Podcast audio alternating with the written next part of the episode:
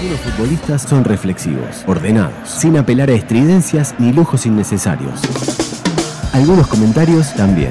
Por decir fútbol presenta el comentario justo de Santiago Díaz. Bueno, una noche de fútbol fantástica. Fantástica, porque el estadio está lleno, porque el partido estuvo buenísimo, porque hubo mucha emoción, mucha incertidumbre. No sabíamos hasta el último instante lo que podía pasar, porque Peñarol tuvo sus momentos, en general jugó mejor, tuvo mayor protagonismo, fue el que tuvo las mejores ocasiones, estuvo siempre más cerca eh, Peñarol, pero enfrente se encontró con un gran equipo.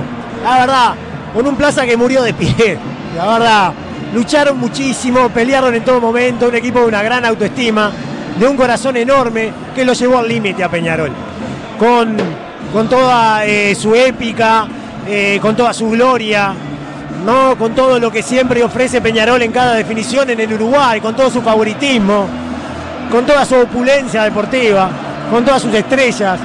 La verdad es que gana bien, gana bien. Pero quiero destacar, antes de hablar más de Peñarol, lo de Plaza, que con un puñadito de personas allí en el Estadio Centenario se hizo fuerte en cada pelota, en cada centro para defenderse, para pelear, para luchar. Y estuvo muy cerca, lo llevó al límite. Ese penal de Callero que se fue afuera, el de Emilio Ceballos que se fue afuera, podrían haber entrado, ¿no? Mele podría haber atajado a algún otro y seguramente tendríamos a esta hora otro resultado y otra definición y dos partidos más. Pudo haber sido, no fue, pero lo de Plaza ha sido excelente. Dos torneos cortos que ha ganado en poco tiempo, ¿no? Uno en 2016, ahora este en 2021.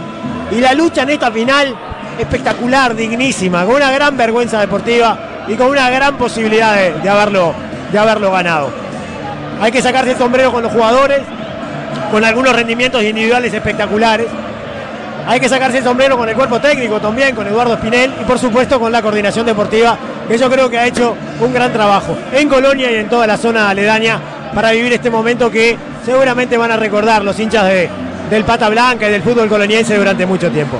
Y por el otro lado de Peñarol, yo creo que el Tincho dio la tecla destacando a la Riera que, a ver, un hombre que fue resistido en muchos momentos, que estuvo cerca de ser cesado, incluso el presidente de Peñarol lo dijo en determinado momento, en ciertas notas, cuando Peñarol estaba titubeante y cuando recién había empezado la Copa Sudamericana frente a Cerro Largo, como que si no clasificaba en la primera ronda de la Sudamericana tal vez era el momento de hacer el cambio.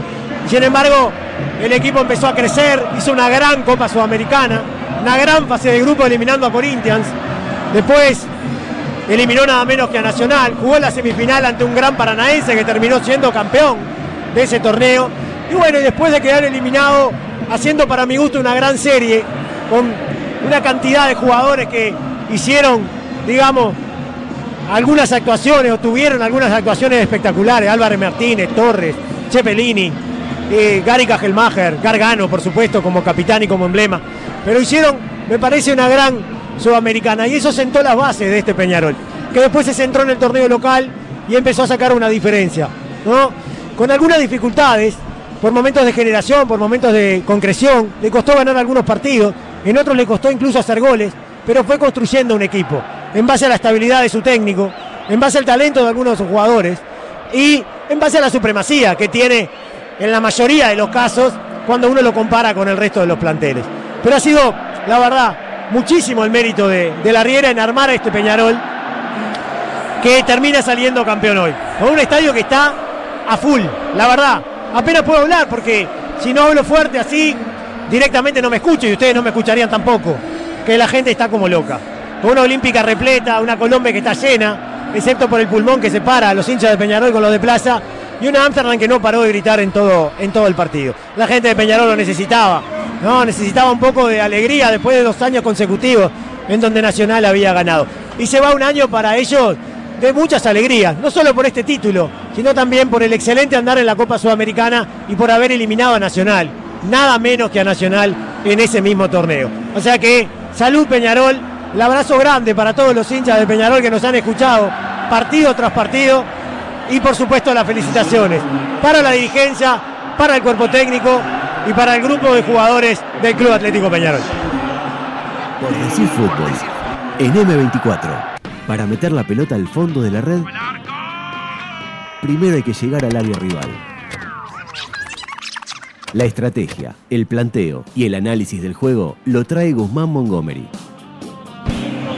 Más que hablar del partido de hoy, que lo hicimos en entretiempo, hablemos un poco de los números que dejó Peñarol este año, como el arco eh, menos vencido del torneo, había recibido 21 goles en todo el campeonato, fue el que menos le generaron en cuanto a goles esperados, fue el tercero más goleador con 49 goles, de los cuales 11 eh, de ellos fueron desde afuera del área, fue el equipo que más convirtió desde afuera del área, el que más remates tuvo por partido con 13 en promedio, el segundo que más tenía la pelota con 55% de posesión promedio, el segundo equipo que tiraba más centros por partido y el tercero que más acertaba, promediaba 17 centros y acertaba casi el 36% de los mismos y además era el equipo que tocaba más veces la pelota en el área rival con unas 19 eh, toques por partido y al que menos le remataban por partido, 7 remates en contra recibía Peñarol, un equipo muy completo en fase defensiva y en fase ofensiva.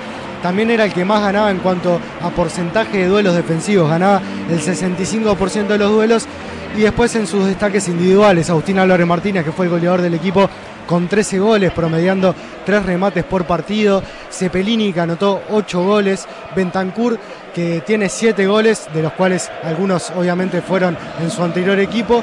Y después lo de Facundo Torres, 5 goles, 6 con el que anotó en esta final, 5 asistencias, un jugador que promedia 6 regates por partido, que fue muy desequilibrante en el 1 contra 1. Y Agustín Canovio, que quizás eh, a veces rindió por debajo de sus goles esperados, se esperaban siete goles de Canovio, anotó cuatro, pero uno de ellos también fue frente a Sudamérica en un partido muy difícil para Peñarol. Eh, es el segundo jugador, Agustín Canovio, que toca más pelotas en el área de todo el torneo, únicamente superado por Gonzalo Vergesio, un jugador que si sigue mejorando la definición, sin dudas eh, va a ser un jugador determinante, ya sea en Peñarol la temporada que viene o en algún equipo de eh, otro país. También destacar lo de Giovanni González, una de las claves de Peñarol, que en sus laterales encontró muchas fortalezas, lo tuvo con Joaquín Piquerés cuando estuvo, eran de los principales asistidores del equipo y Giovanni González también le sumaba muy buenos centros, tres centros por partido, acertando el 48%. Y después el trabajo de sus dos zagueros, Carlos Rodríguez y Gary Cajelmacher, que son muy seguros en sus duelos individuales, sobre todo Carlos Rodríguez, destacarlo, que cuando volvió a Peñarol tuvo que suplir a Fabricio Formiliano, los primeros partidos venía con muy poco rodaje, le costaron mucho, pero cierra la temporada ganando el 81% de su duelo defensivo, solo superado por Mieres, el jugador de progreso, pero eh, jugando Carlos Rodríguez mucho más partidos en la temporada, unos 17 si no me equivoco, frente a unos 5 de Mieres, así que un trabajo muy bueno del zaguero, un Peñarol de Mauricio Larriera que le pudo poner su sello al equipo y como decíamos, fue uno de los mejores en los rubros ofensivos y también el arco menos vencido del torneo. Hoy Kevin Dawson no pudo atajar los penales, pero sin duda también es una de las fortalezas del equipo que eh, defendía en conjunto, atajaba en conjunto y por ahí encontró un nuevo título de campeón.